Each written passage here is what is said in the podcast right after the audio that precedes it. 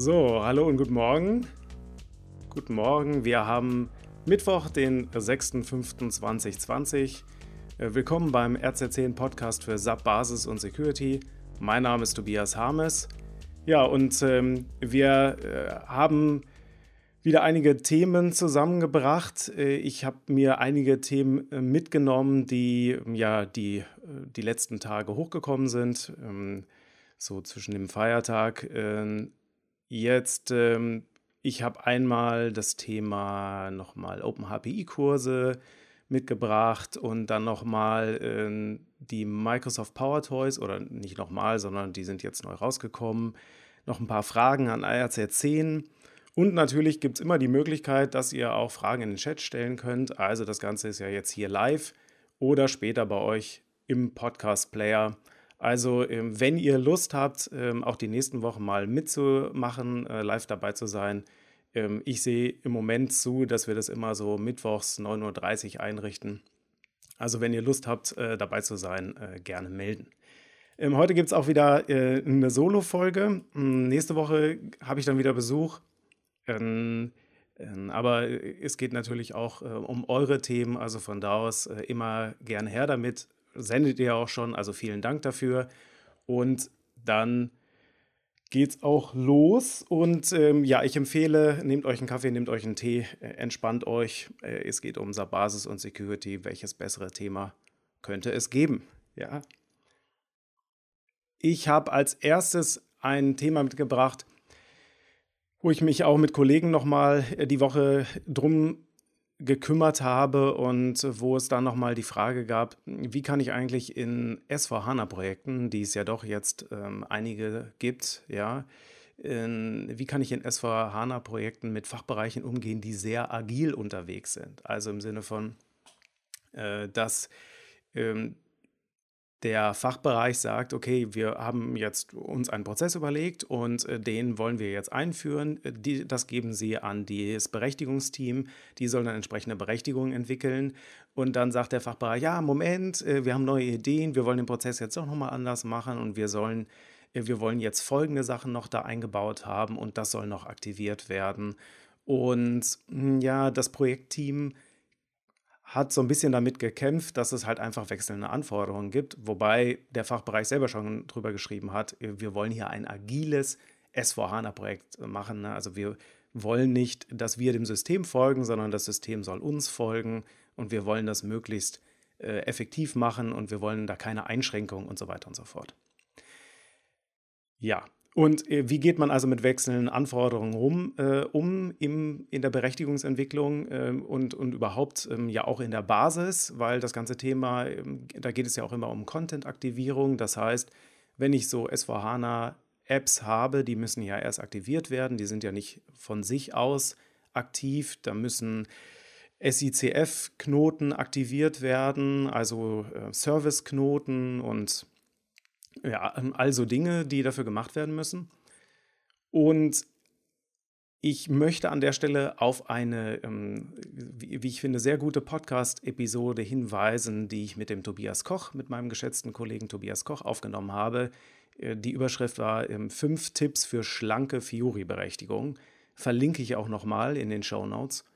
Und in dieser Folge hm, hat er so ein bisschen erzählt, okay, was da auch in den Projekten, äh, die er bis dato gemacht hat, äh, die Best Practices waren, um entsprechend ja den Anforderungen des Business auch nachzukommen. Also dass man da entsprechend ähm, auch flexibel ist und trotzdem hinterher nicht das Problem hat, dass man riesige, ähm, äh, riesige Fiori-Oberflächen hat. Ja, also man hat ja die, diese Fiori Launchpads, die haben ja diese Kacheln.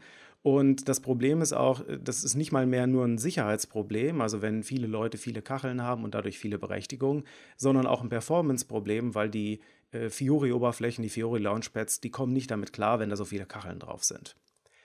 Und da war auch die Empfehlung schon, aber wie gesagt, einmal nochmal am besten die ganze Folge hören, ja.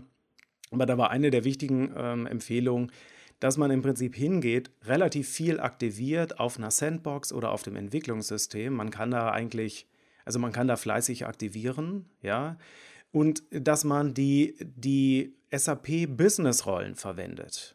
Also SAP liefert ja Rollen aus und diese Rollen ähm, haben ja relativ funktionstrennungskonfliktfrei, haben ein gewisses Set, mit dem man viele der Standard-SAP-Geschäftsprozesse abbilden kann.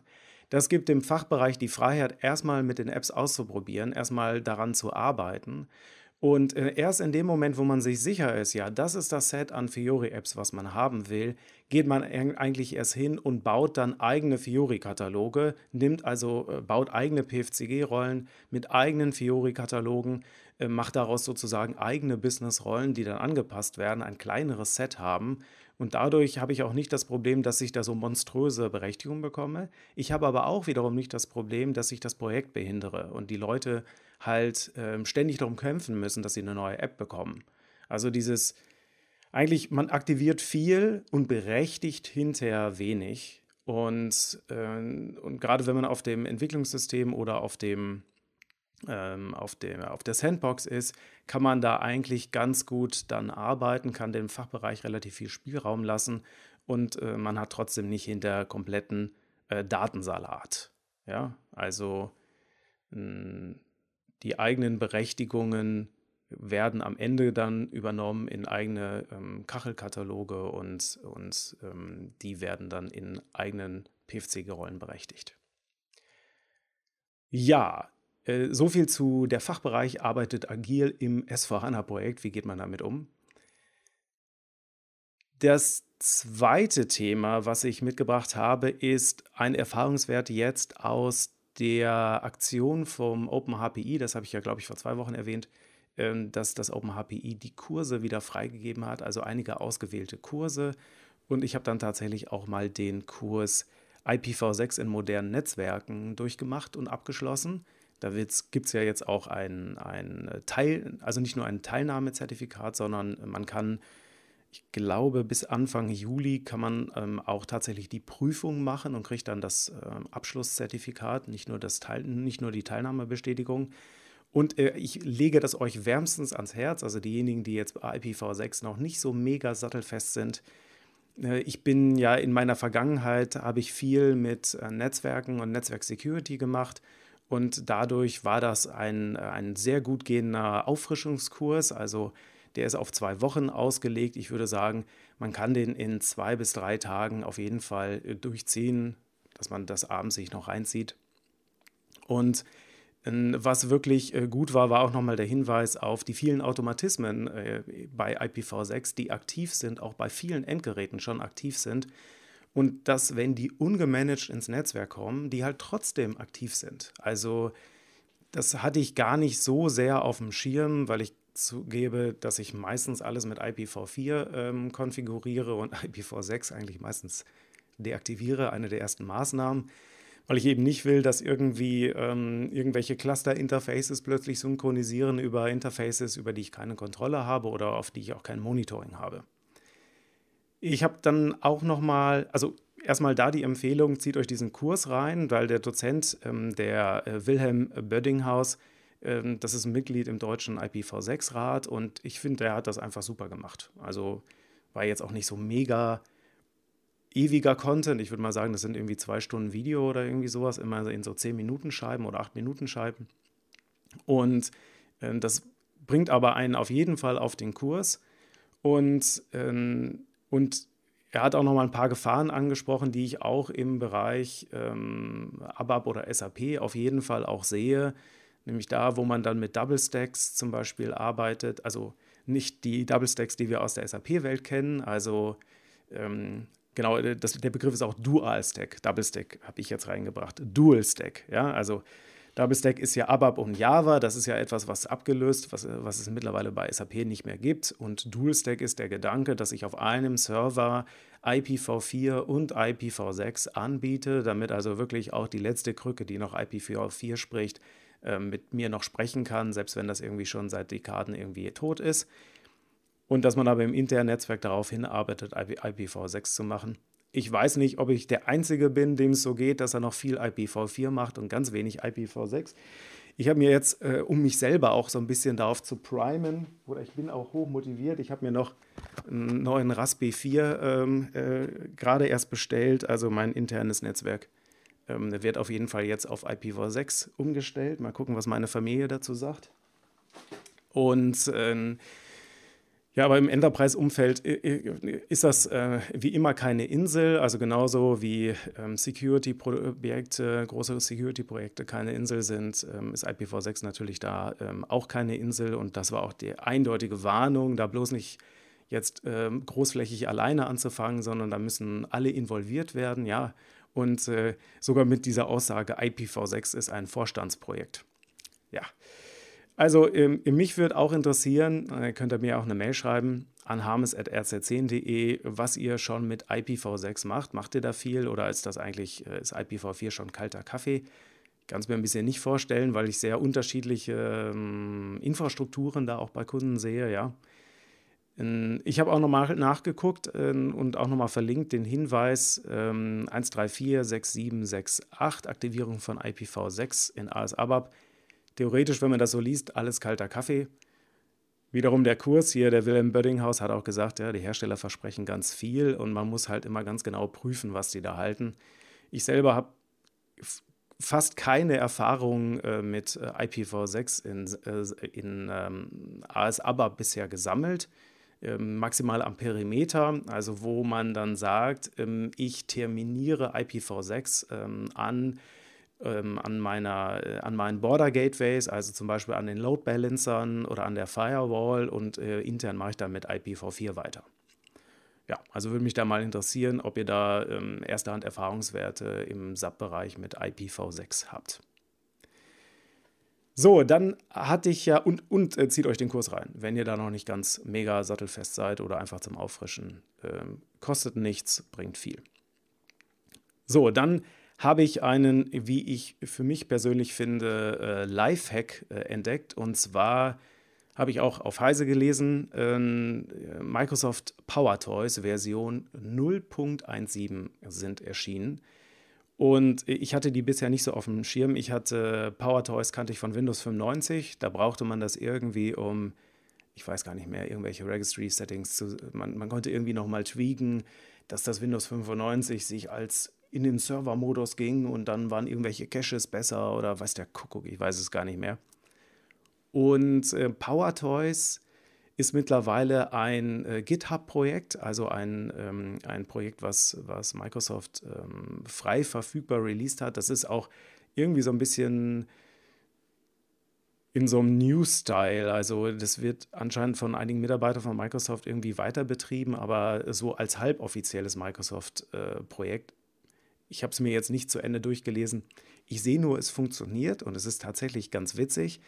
Es gibt zwei, nein, drei Funktionen von PowerToys, die aus meiner Sicht auch interessant sind im Admin-Alltag oder überhaupt im Alltag. Also eine davon ist Power Rename, das heißt, ich habe die Möglichkeit, mehrere Dateien auf einmal zu, äh, umzubenennen. Also wenn die irgendein Standardpräfix haben, was ist ich, Log-Datei und dann 001, 002, 003. Dann kann ich sagen, ich markiere die alle, sage Power Rename, Rechtsklick Power Rename und dann kann ich Logdatei ersetzen durch Server 23 Logdatei und dann macht er die Nummerierung aber so wie das, was er an den Zahlen, an den fortlaufenden Zahlen gefunden hat. Also das geht natürlich dann nicht nur für Bilder, für die es, für die es vielleicht viele dann verwenden werden auch, ähm, aber halt auch für, für Logdateien oder alles Mögliche, wo man, äh, wo man mehrere Dateien auf einmal umbenennen muss. Also Power Rename, sehr gut. Dann auch cool Fancy Zones. Ich nutze sehr viel Teams, äh, habe ich schon mal erzählt, oder auch bei Zoom oder so. Was ich echt anstrengend finde, ist, dass es, ähm, äh, dass es bei, den, äh, bei Windows keine Möglichkeit gibt, ähm, selber so Zonen einzuteilen, wo man seine, seine, Win äh, seine Fenster maximiert. Das bedeutet, ich habe immer nur die Wahl entweder nach links, nach rechts, also ihr kennt das vielleicht mit Windows-Taste nach oben, dann maximiere ich ein Windows, äh, ein, ein Fenster, Windows-Taste nach links, dann ist es die linken 50% oder Windows-Taste nach rechts sind äh, die rechten 50%. Fancy Zone kommt da jetzt ins Spiel. Das erlaubt es mir, äh, solche Zonen frei zu definieren und ich kann dann einfach mit der Shift-Taste gedrückt ähm, ähm, Fenster in einer bestimmten Zone, was weiß ich, ähm, linke Seite ist 40 Prozent des, des Bildschirms, kann ich äh, Links einteilen und kann die daran dann andocken. Also da kann man sich auch mal das Video ansehen hier, was die von äh, die Jungs von Power Toys da äh, von dem, äh, von dem Tool da ähm, hinterlegt haben. Ich verlinke das auch in den, in den Show Notes. Und äh, das ist, äh, leider funktioniert es nicht bei Multimonitoren, also da funktioniert es halt nur auf dem Hauptmonitor. Aber mal angenommen, ihr seid auch in der luxuriösen Situation, einen etwas größeren Bildschirm zu haben, der eigentlich genügend Platz hat, vielleicht sogar ein äh, mit, mit Ultra High DPI, ja, äh, dann ist es halt, ähm, eigentlich ist da genügend Platz und es ist eine Schande, ein, ein, eine SAP-GUI zu maximieren auf solchen Fenstern, auf solchen Bildschirmen. Und da kann man halt mit Fancy so ähm, sagen, okay, mein, mein Arbeitsbereich ist ähm, der linke Teil, also die linken 60 Prozent oder vielleicht 75 Prozent.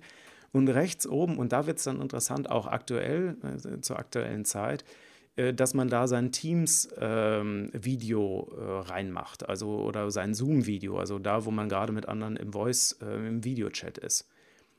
Weil ich habe nämlich festgestellt, an ganz vielen Stellen arbeite ich parallel mit anderen, aber es geht jetzt gerade nicht darum, den Bildschirm zu teilen, sondern ich will einfach nur mit denen mit Audio und Video in Kontakt bleiben und jeder arbeitet in seiner Ecke. Ne? Ich arbeite irgendwo im SAP, der arbeitet, äh, ich sag mal, im Salesforce und wir wollen über Video und Ton äh, verbunden sein. Und dann ist es so, äh, immer wenn ich also keine Freigabe mache, dann überschneidet meine SAP-GUI oder mein Browser, überschneidet dann das Video. Es ist total nervig. Die meisten Tools haben keine Sticky-Funktion, dass es immer im Vordergrund bleibt.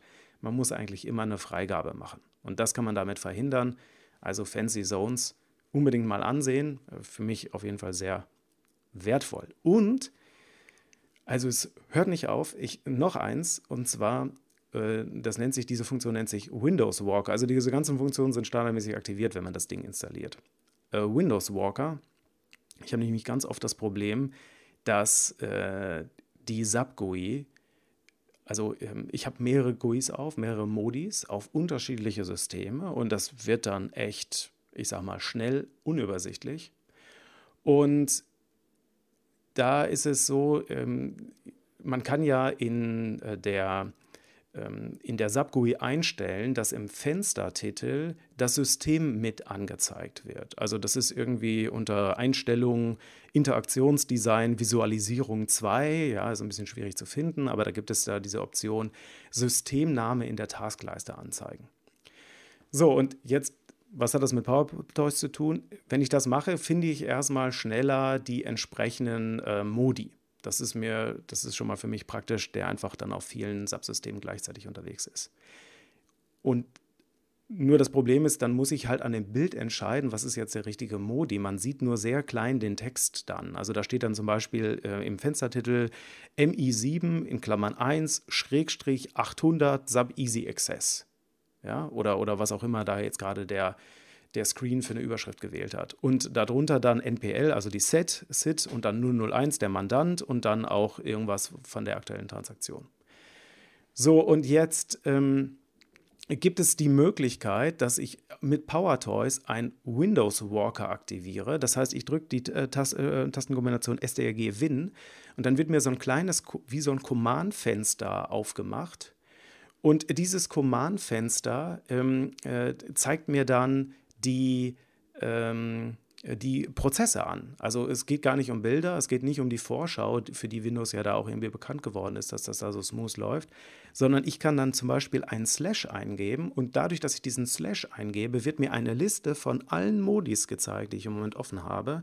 Und ich könnte zum Beispiel einen Slash 800 eingeben und dann würde ich genau sofort zu dem Fenster springen, wo ich im Mandant 800 angemeldet bin. Also ich tippe ein Slash 8, Enter, zack, bin ich in dem äh, entsprechenden Modi. Für diejenigen, die sich jetzt an den Kopf kratzen und sagen, das äh, ist, äh, was hat der Mann eigentlich für ein Problem? Ja, ähm, okay, dann ist das nicht eure Funktion, aber ich kann euch sagen, äh, wenn, ihr, wenn ihr über den Tag irgendwie ähm, zehn GUI-Fenster offen habt, ihr werdet an den Rand, also ich jedenfalls werde an den Rand des Wahnsinns manchmal getan. Gut, man kann, ja, ich weiß, man kann mit dem Business Client auch Tabbing machen oder so. Ähm, ja, wahrscheinlich bin ich Vielleicht bin ich da an der Stelle oldschool. Aber es funktioniert auch bei Chrome und bei allem anderen. Also alle Fenster, die offen sind, können im Prinzip einfach über den Fenstertitel oder den Prozessnamen adressiert werden. Ich könnte also Chrome Exe eingeben, ich könnte SAP Logon Exe eingeben oder sonst irgendetwas und er würde mir dann entsprechend diese entsprechenden äh, Prozesse auflisten und ich könnte einfach, sobald er irgendwas findet, Enter drücken und dann bringt er dieses Fenster in den Vordergrund. Also das ist auf jeden Fall eine, wie ich finde, super praktische Erfindung. Also Microsoft Power Toys heißt das Ganze und den Link lege ich in die Show Notes. So. Ähm, also, ähm, da war noch die Frage, äh, Power Toys. Ähm, äh, Power Toys äh, Christoph, mit den IT-Sicherheitsstandards, äh, da, da, sprechen wir gleich nochmal drüber. Ähm, äh, Power Toys, äh, ist das die Sys Internal Suite? Ähm, nein, es ist nicht die Sys Internal Suite. Die gibt es immer noch. Also äh, das ganze Thema Process Explorer, Procmon und so weiter, das ist ja von dem Mark Rusinowitsch, ähm, Rus, Mark, entschuldige, ich, mir fällt gerade dein Name nicht ein, ähm, aber ähm, die Sys-Internal Suite und äh, die Tools gibt es glücklicherweise immer noch und die sind total ähm, sinnvoll, aber das sind eigene Tools. Und die Power Toys, ich bin mir nicht sicher, aber was mit denen überhaupt zu tun hat, die sind die von ähm, hier Procmon und so weiter, also diese, wo ich mir die Prozesse anzeigen lassen kann, sehr gut und sehr grafisch und diese ganzen Tracing-Möglichkeiten, diese Tools sind immer noch unter Windows gehostet. Also ich wüsste nicht, dass die jetzt irgendwie auch auf GitHub äh, verlegt worden sind. Und PowerToys, ich glaube, das war mal gedacht, dass das Windows, äh, dass das Microsoft selber macht, aber die haben das im Prinzip eingestellt und dann haben sie sich aber breitschlagen lassen, dass sie sozusagen den Namen auch für das Projekt zur Verfügung stellen und dass die Leute das einfach in ihrer, ja, wenn ich das richtig verstanden habe, in ihrer Freizeit weitertreiben, das Projekt. Ja weil damals war Power Toys ja für Windows 95 über und auch, ich glaube, für 98 gab es auch mal eine Version, war überhaupt nicht kompatibel mit dem ganzen NT-Kram, der danach kam, also auf dem dann ja äh, Windows 7 äh, basiert, äh, Vista und, und Windows 10 ja, und Windows 8. Ja. Genau. Ähm, Andreas, was meinst du mit Hardcopy? Da bin ich mir jetzt nicht sicher. Äh, kannst du ja gleich nochmal schreiben. Und äh, Christoph, äh, du fragst noch ähm, wegen den IT-Sicherheitsstandards in Cloud-Produkten.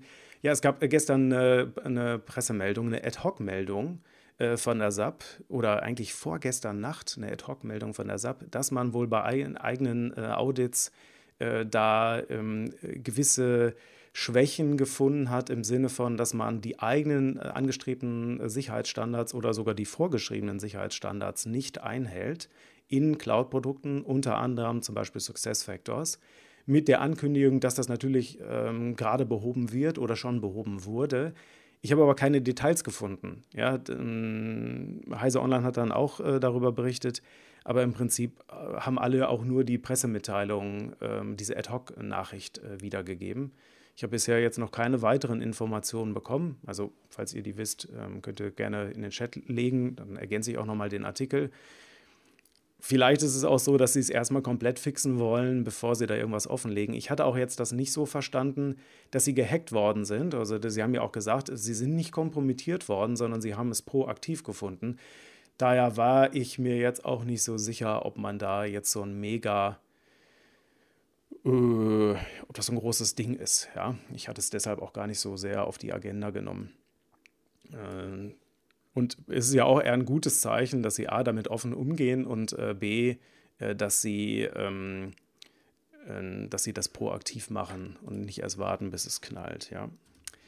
Ich äh, kontrolliere gerade mal einen Hinweis, den ich jetzt gerade im Chat bekommen habe. Und zwar ähm, 586772 Enhancing the Hardcopy Function.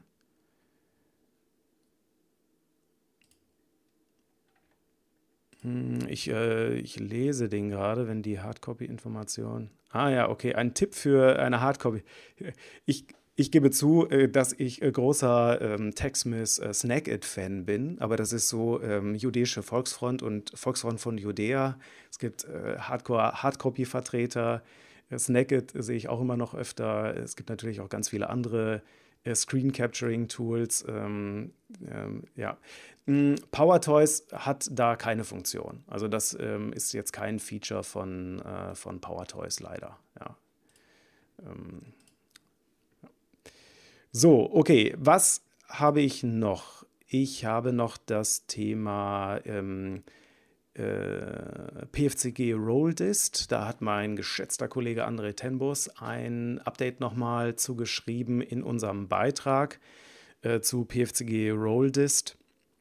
Und zwar ein Erfahrungswert, also PFCG Rolldist mit äh, diesem Werkzeug, mit dieser Transaktion kann ich ja tatsächlich PFCG-Rollen über Mandanten und über Systeme hinweg verteilen. Also wenn ich da irgendwie so eine Standard-Admin-Rolle habe, die jetzt sehr auf NetWeaver basiert und ähm, die jetzt nicht irgendwelche ähm, applikationsspezifischen Inhalte hat in der Rolle, dann äh, kann ich die grundsätzlich auch nicht nur auf meinem eigenen System, in meiner eigenen Linie, sondern sogar systemübergreifend mit PFCG Rolldist verteilen.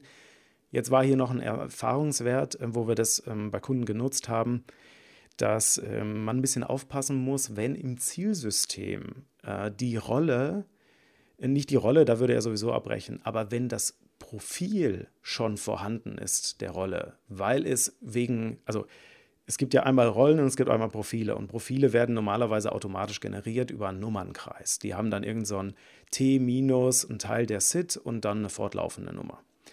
Wenn ich jetzt in einem anderen, also wenn ich eine Rolle von einem Mandanten aus dem anderen Mandanten per PFCG Role Dis distributen will, also auf den anderen Mandanten ziehen will, dann muss ich aufpassen, dass nicht der, ähm, der Profilname schon vergeben worden ist durch eine andere Rolle. Also es könnte ja eine andere Rolle irgendwie zuerst da gewesen sein und äh, im Prinzip auch schon diesen Profilnamen sich geschnappt haben. Und in dem Moment gibt es dann halt auch einen Fehler. Also zwar wird kann die Rolle sozusagen verteilt werden, aber der, ähm, sie wird nicht automatisch generiert, weil er sagt, hey, äh, den Profilnamen, den habe ich schon und äh, jetzt kann ich nicht. Also da muss man dann gegebenenfalls ähm, das Profil löschen und neu generieren oder nochmal gucken, ob man mit den Nummernkreisen ähm, etwas ändern kann. Ja, also da einfach noch so ein Erfahrungswert beim Thema PFCG Rolldist. So, dann habe ich ähm, ähm, äh, Andreas empfiehlt noch Fast Stone Capture. Das habe ich mir noch nicht angesehen. Äh, schaue ich mir auch mal an. Ja, als, als Capture-Tool. So, dann habe ich noch eine Frage bekommen von Unbekannt. Unbekannt, du hast deinen Namen nicht genannt, aber äh, die Frage war an RZ10, Warum bekomme ich, äh, warum bekomme ich zwischen der System Recommendation und dem Subportal unterschiedliche Anzahl von Hinweisen angezeigt? Jetzt äh, weiß ich nicht ganz genau, um welche, äh, um welche Art von Hinweise es geht. Ich gehe jetzt einfach mal davon aus, es geht um äh, Security-Hinweise, aber ähm, das ist jetzt nicht äh, so super festgelegt. Also erstmal, es gibt ja ähm, die Möglichkeit, dass ich mir im Support-Portal äh, Security Notes anzeigen lassen kann. Ja, also Launchpad Support Subcom slash äh, Raute slash Security Notes und dann werden mir die Security Notes angezeigt, wo SAP sagt, auf Grundlage äh, meiner äh, Historie, welche Security Notes habe ich noch nicht reviewed. Also es wird mir sozusagen immer die neuesten Security Notes da aufgelistet und dann kann ich eine Entscheidung treffen. Ich kann dann sagen, jo, habe ich verstanden, habe ich gelesen, habe ich für mich eingeschätzt oder irgendwie so. Ja. Also es ist so eine Art Worklist, die ich da in meinem Sub-Support äh, sehen kann. Jetzt äh, gibt es hier äh, gibt es hier auch noch die andere Variante, nämlich die äh, System Recommendations. Das ist ja eine Funktion im Solution Manager, mit der äh, mir, also die mich unterstützen soll dabei, zu gucken, wo muss in meiner SAP-Landschaft müssen noch Patches eingespielt werden. Man könnte vielleicht sagen, es ist, kommt dem, äh, dem Windows-Update am nächsten. Nur, dass man halt kein Auto-Update machen kann, leider, sondern man muss halt immer noch manuell auswählen, ist es wirklich das Richtige für mich, will ich das? Und dann muss man sich auch um, den, um das in, äh, Installieren kümmern. Aber die Idee ist, dass ich ähm, ja da eine ganze Liste bekomme. Und ich habe auch nochmal nachgeguckt, weil ich äh, selber jetzt ähm, sicher sein wollte, den neuesten Stand zu haben. Ich habe äh, habe das auch äh, dann verlinkt in den Show Notes. Ähm, es gibt bei, also die, die System Recommendation von Solution Manager, die ist natürlich, ähm, dass die gut funktioniert, basiert auch darauf, dass man den Solution Manager aktuell patcht. Das ist leider oft nicht der Fall. Ähm, allein das schon könnte ein Problemursache sein, warum man jetzt im Support-Netz äh, andere, äh, andere Anzahl von Hinweisen sieht als in der System Recommendation im Solution Manager. Ähm, ansonsten zeigt die System Recommendation an, ich lese hier mal vor, die Security Nodes, die Hot News, also die besonders kritischen Security Nodes, performance-relevante Hinweise, Legal Changes, ähm, das, das, Thema License Auditing, also wenn es um die Systemvermessung geht, und ähm, auch sonstige Hinweise, wobei die, ähm, also die, die ähm, Korrekturhinweise, wobei die standardmäßig deaktiviert sind. Das heißt, auch da gibt es schon eine Auswahl, die von der System Recommendation getroffen wird, dass nicht alle SAP-Hinweise für die eigene SAP-Landschaft, für die eigenen Systeme angezeigt werden. Also, um nochmal zur Frage zurückzukommen, ne, warum bekomme ich zwischen der System Recommendation und dem SAP-Support-Portal unterschiedliche ähm, Anzahl von Hinweisen angezeigt?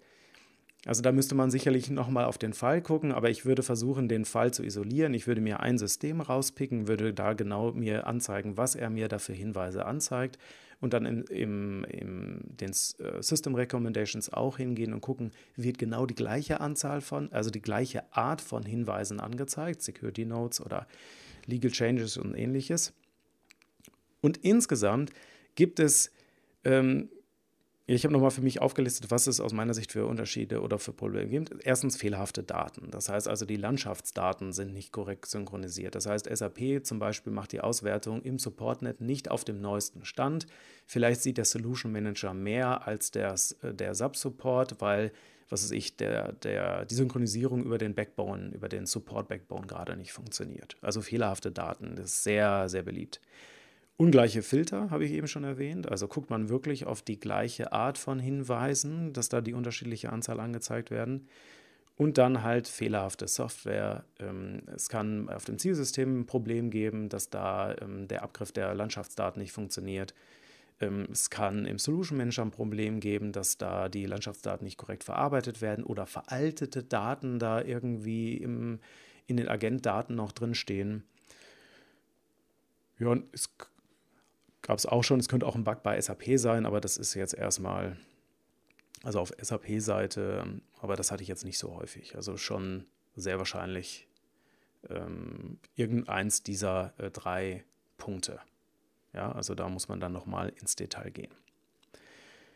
Gut, dann hm, nur noch ein Hinweis. Ähm, ich verlinke das auch nochmal. Ähm, die Kollegen von ähm, Mission Mobile, die haben noch ähm, einen aktuellen Beitrag gemacht zum Thema iOS-Bug.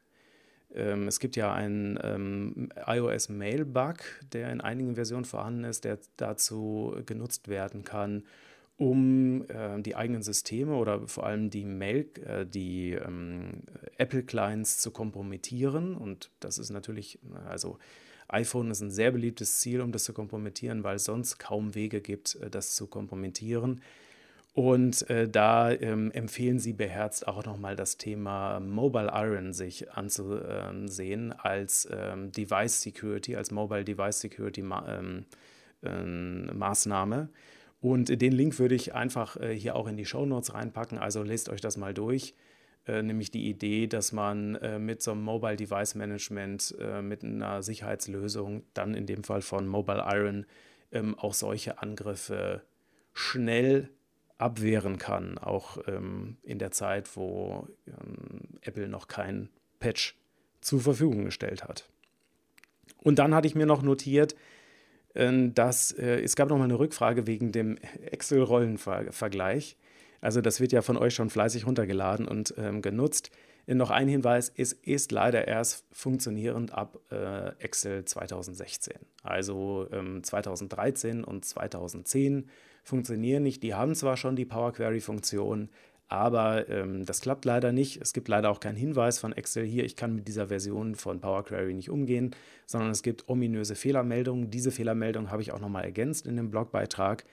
Ähm, also bitte ähm, erst ab äh, Excel 2016 äh, verwenden. Ähm, die Alternative, die einzige, die ich kennen würde, wäre eine Makro-Arbeitsmappe zu machen, aber Makro-Arbeitsmappen möchte ich wirklich nicht verteilen. Das ist mir viel zu riskant und äh, die solltet ihr auch nicht öffnen. Bei Power Query ist es schon blöd, dass es da entsprechend ähm, Sicherheitswarnungen gibt auf externe Datenquellen, obwohl da nur eine interne Datenquelle ähm, in diesem Dokument drin ist.